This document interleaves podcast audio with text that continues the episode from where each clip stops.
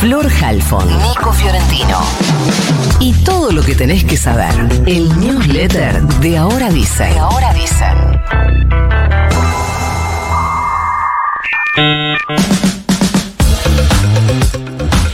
El equipo de curas de villas y barrios populares de la capital y Gran Buenos Aires convocó hoy a las 11 de la mañana a una misa en desagravio, así lo llaman, al Papa Francisco por lo que dijo sobre él el candidato presidencial de la Libertad Avanza, Javier Milei.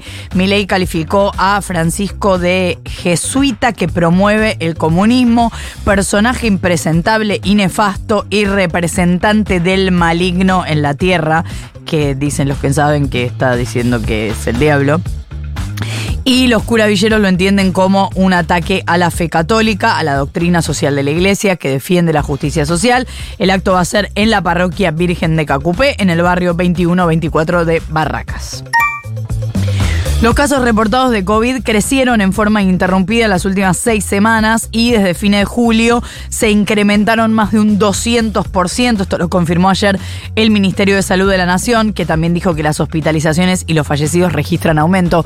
Por supuesto que un aumento del 200% respecto de una cifra baja sigue siendo bajo. Se habla de 16 fallecidos en la última semana, pero es un número alto teniendo en cuenta lo que se venía dando y es además, como veníamos contando, el virus que respiratorio que más circula en este momento. Lo dijimos ayer, lo repito hoy, no importa cuántas veces te diste la vacuna, si sos persona con factores de riesgo, date una dosis cada seis meses. Si no sos persona con factores de riesgo, date una cada 12 meses.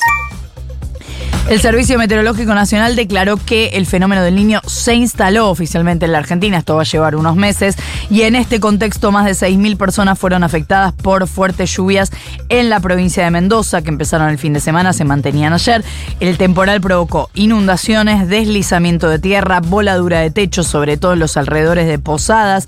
El Ministerio de Defensa declaró la situación de emergencia y en Corrientes hubo 70 evacuados. La localidad de Ituzaingó, una de las más afectadas, rompió su récord de lluvia mensual en solamente cuatro días, algo que vamos a empezar a escuchar cada vez más seguido.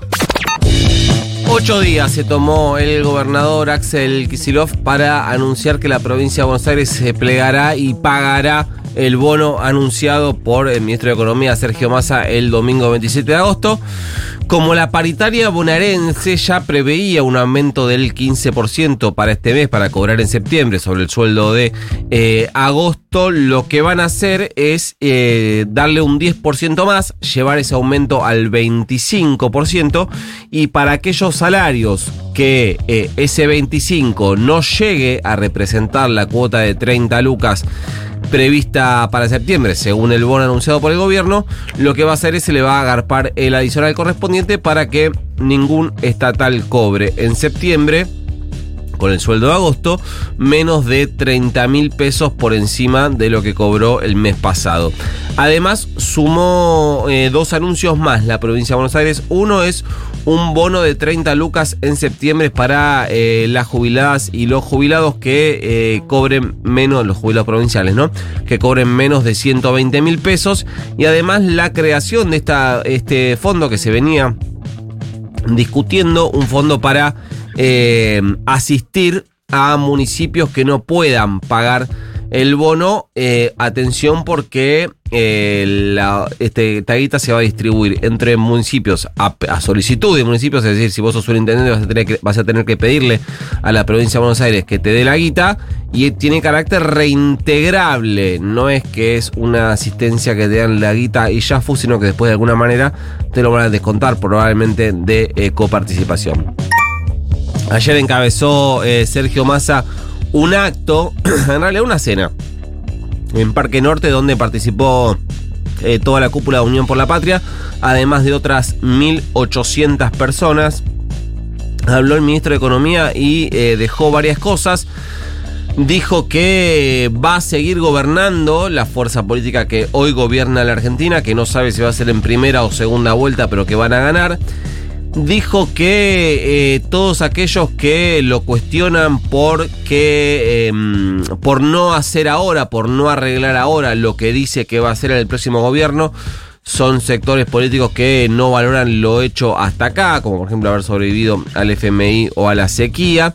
De paso dejó un anuncio, dijo que las pymes que tomen nuevos empleados no van a pagar aportes patronales por dos años.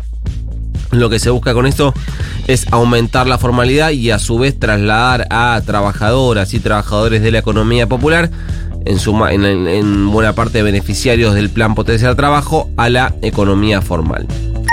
Del otro lado, en Juntos por el Cambio todavía están tratando de descifrar qué carajo es lo que quiso anunciar Patricia Burrich el domingo en TN. Esta idea de un mega responsable de cuestiones humanísticas, holísticas, que en realidad no es una persona, un cargo, sino una filosofía. De hecho, ayer medio que quiso arreglarla ahí por las dudas que le digan que estaba generando nuevo gasto público, ampliando la planta del Estado. Dijo que no va a ser ni un ministerio, ni una secretaría, que no va a haber nadie a cargo, sino que en realidad hablaba de algo filosófico, una forma de encarar la gestión. Bueno, yo qué sé, no sé, no sé qué quiso decir. Sí, la. Matea. no Pero eh, además de eso, encabezó una cumbre de equipos técnicos con los principales responsables de cada área, lo que abrió, eh, abrió un gran terreno de especulaciones sobre si esos nombres van a ser los que finalmente podrían integrar un hipotético gabinete en caso de llegar a la presidencia.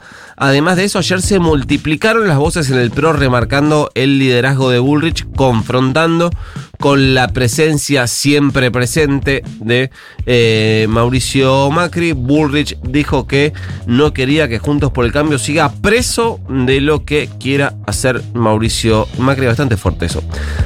Quien también volvió, volvió a hablar ayer fue el presidente Alberto Fernández y le volvió a pegar a Javier Milei. Dijo que eh, es un negacionista ya no solo del cambio climático, sino de la dictadura. También dijo que la verdadera casta está protegida por los que dicen estar en contra de la casta y que estaba hablando puntualmente de la casta económica argentina. Todo esto mientras ayer se producían incidentes en la legislatura por el acto al que convocó la diputada y candidata a vicepresidenta Victoria Villarruel para homenajear a víctimas de atentados de organizaciones guerrilleras durante la última eh, dictadura militar. Yo creo que terminó pagando caro la libertad avanza eh, la jodita. Ayer se eh, evaluaba, de hecho lo hacían algunas organizaciones, he hablado con, algunas de ellas que eh, en la previa no sabían si ir, si no ir, si subirle el precio o no subirle el precio. Bueno, finalmente, más allá de que las principales organizaciones no convocaron, hablamos de hijos, hablamos de madres, hablamos de abuelas, muchas organizaciones fueron y muchos militantes de esas organizaciones fueron en forma independiente. Y yo creo que el saldo final no fue eh, positivo. Todo esto terminó con Victoria Villarroel atacando a Estela de Carlotto y desnudando en realidad lo que realmente había atrás de ese acto, que no era un homenaje a ninguna víctima, sino un acto reivindicatorio del genocidio y alentador de la teoría de los dos demonios. Lo de que no eh, terminó con saldo positivo es una apreciación que corre por mi cuenta. ¿Mandamos el newsletter? Mande nomás. Bueno. You've got mail. Bye.